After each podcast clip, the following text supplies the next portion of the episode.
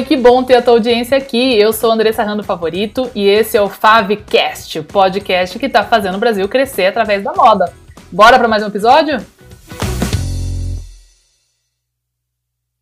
Olá pessoal, tudo bem? Aqui é Andressa Rando Favorito e no vídeo de hoje eu preciso falar com vocês uma coisa muito importante que eu já percebi que a maioria de vocês vem fazendo está errado, que é como comprar, qual a profundidade, quantas peças comprar de cada modelo que você vai revender na sua loja.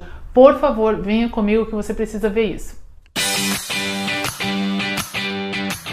Mas antes de mais nada, antes dessa grande revelação, vou lembrar vocês aqui, se vocês estão gostando do canal, dos vídeos que eu estou postando aqui, por favor, me ajudem, se inscrevam no canal, ativem as notificações para vocês saberem quando tem vídeo novo no canal e assim eu vou continuar postando esse tipo de conteúdo aqui para vocês. Então vamos lá. Eu tive a ideia de fazer esse vídeo porque eu percebi que muitos alunos do meu curso Moda de Sucesso, que você pode saber mais aqui no modadesucesso.com.br, vou deixar aqui o um link na, na descrição também, na verdade, eu não sabia que isso era tão comum, porque eu venho de empresas maiores e eu percebo que a vasta maioria dos meus alunos que têm loja de porte um pouco menor, que pode ser o seu caso também, estão comprando o estoque deles dessa forma, está muito errado.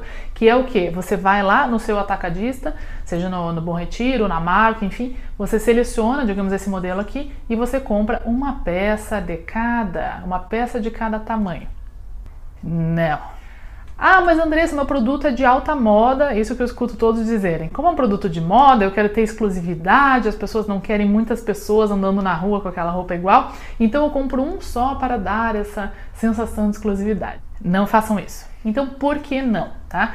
Primeiro, a questão da exclusividade, já quero quebrar esse mito agora mesmo. Quem está vendendo isso para você não fez só três peças PMG só para vender para você, fez uma grande escala, então se você não for vender isso, outra pessoa vai vender. Ponto. Depois, a questão da exclusividade novamente. Para quem vê os meus outros vídeos aqui, quando eu falo, por exemplo, do produto icônico, que não precisa necessariamente ser o caso do que nós vamos trabalhar aqui hoje, mas se aplica também. Muitas marcas, por exemplo, fazem lá um produto muito bacana. Conheci ontem, inclusive, é uma colega daqui de Curitiba com uma marca nova, muito inovadora, que ela fez lá uma linha dela de camisetas que ela fez, sei lá, 100 peças e vendeu que nem água muito rapidamente. Isso já faz três anos, ela nunca mais repetiu aquelas camisetas.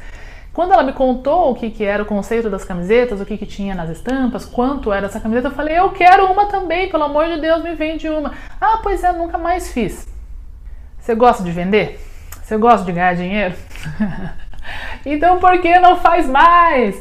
Então vamos lá, quando eu falo do produto icônico, e tem um outro vídeo que eu falo também sobre serviço, que eu falo sobre a disponibilidade do seu estoque, isso é um aspecto muito importante disso que a gente vai tratar nesse vídeo aqui. É importante que quando você identifica que você tem um produto vencedor, um produto que vende, que as pessoas gostam, que você disponibilize aquele estoque para que você possa vender. A não ser que você esteja realmente fazendo lá que nem aquele sutiã de pedraria cheio de diamante da Victoria's Secret, que tem um feito no mundo, que é vendido lá para Alessandra Ambrosio por 100 mil dólares, não sei. É, todos os outros produtos entram nisso daí, até a, famosa bolsa Birkin, que eu já mencionei ela aqui como um produto icônico da Hermes, uma marca de altíssimo luxo, uma das marcas mais caras do mundo.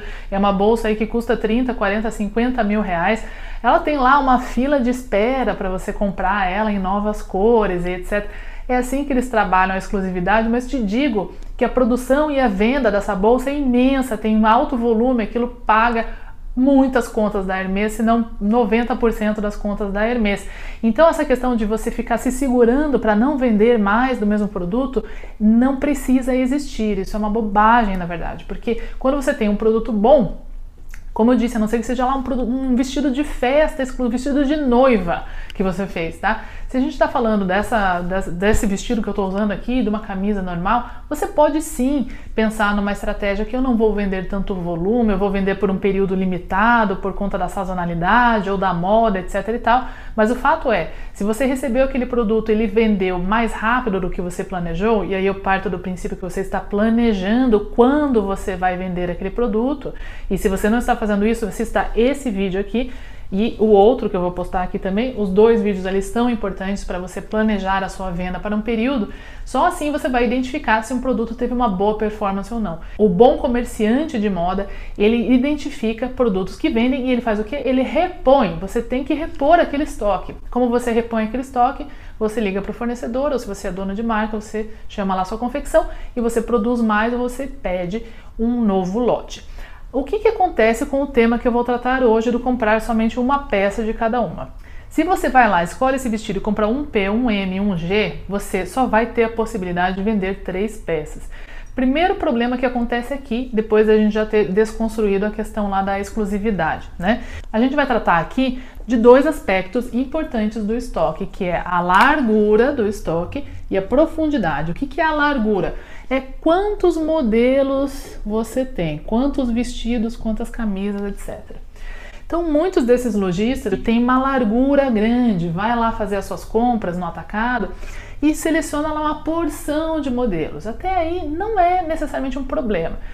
Qual começa a ser o resultado disso? Se você compra uma largura muito grande, você tem uma loja pequena, você vai ter dificuldade de mostrar essas peças.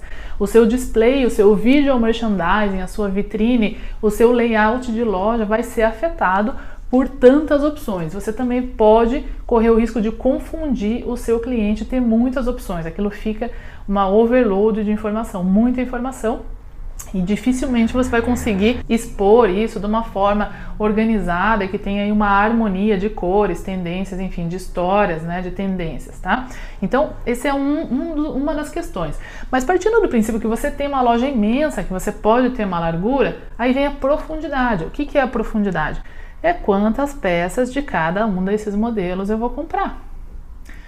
E aí que entra esse problema que eu descobri recentemente que é tão comum nos tantos lojistas aí do Brasil, que é a pessoa vai lá e em vez de comprar uma profundidade de estoque, ou seja, ela mostra essa peça na vitrine e na loja e ela tem lá, sei lá, 10, 15 peças em estoque, ela tem um potencial de vender até 10 ou 15 peças e se ela vender essas 10 ou 15 peças, ela pode repor e daí vender 30 ela simplesmente mostra essa peça e ela compra três e aí acabou.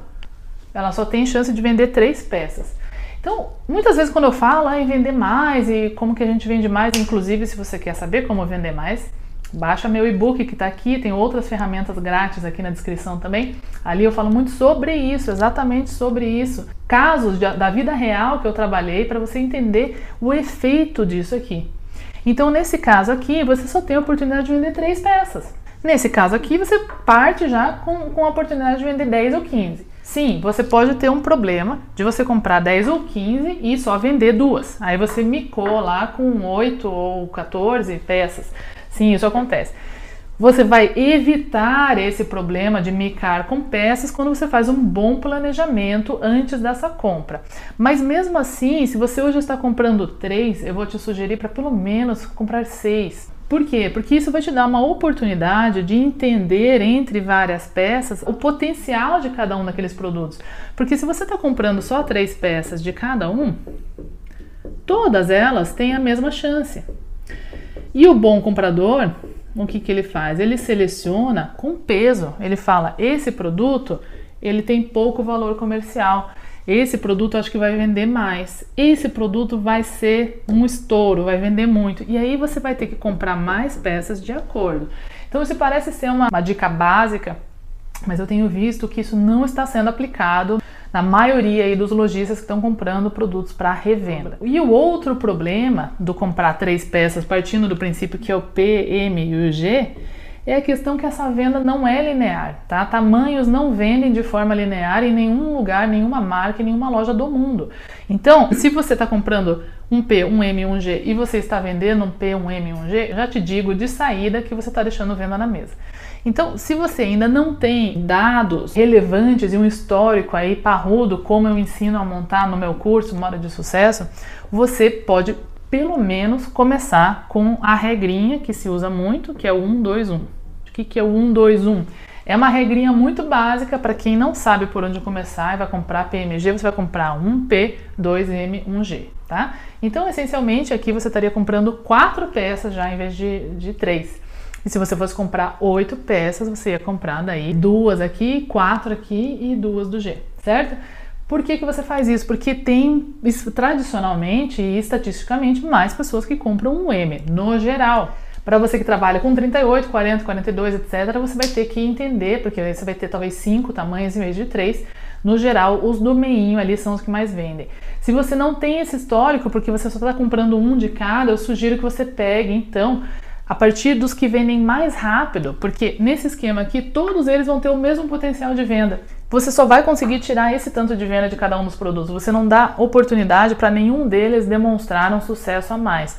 Se você partir e começar a comprar seis peças de cada um, você vai ter um aqui que vai vender cinco, você vai ter outro aqui que vai vender só duas, vai ter um aqui que vai vender só uma e vai ter um que vai vender seis. E aí você já sabe que o que vendeu seis peças é melhor e o de cinco também, o que só vendeu uma é uma porcaria. Você vai dar fim nessas outras peças. E aí você vai pegar esses aqui que venderam mais e vai repor esse estoque. E aí, em vez de vender seis, em vez de vender três peças, você já está vendendo seis e você pode vir a vender 12 ou até 24 e ter esse produto aí em estoque por muito mais tempo. É assim que você dá profundidade para o seu estoque. Isso é muito importante. Se você está comprando uma peça de cada um, pelo menos passe a usar a regrinha do 1, 2, 1. Se você tem é, 40, 42, faz 1, 2, 2, 1, 1, por exemplo, e tenta pegar alguns produtos que você vê que tem um valor comercial maior, que você tem mais chance de vender e compra mais peças. Só assim você vai dar a chance de entender que aquele produto vende mais do que esse. Que se todos têm só três peças, você nunca vai saber qual é melhor do que o outro, certo? Tá aí uma grande dica, não deixa de baixar meu e-book aqui para entender melhor e deixa nos seus comentários as suas dúvidas, porque esse tema é muito importante. Eu quero que vocês entendam de uma vez por todas como isso tem que ser aplicado no seu negócio também para você vender mais.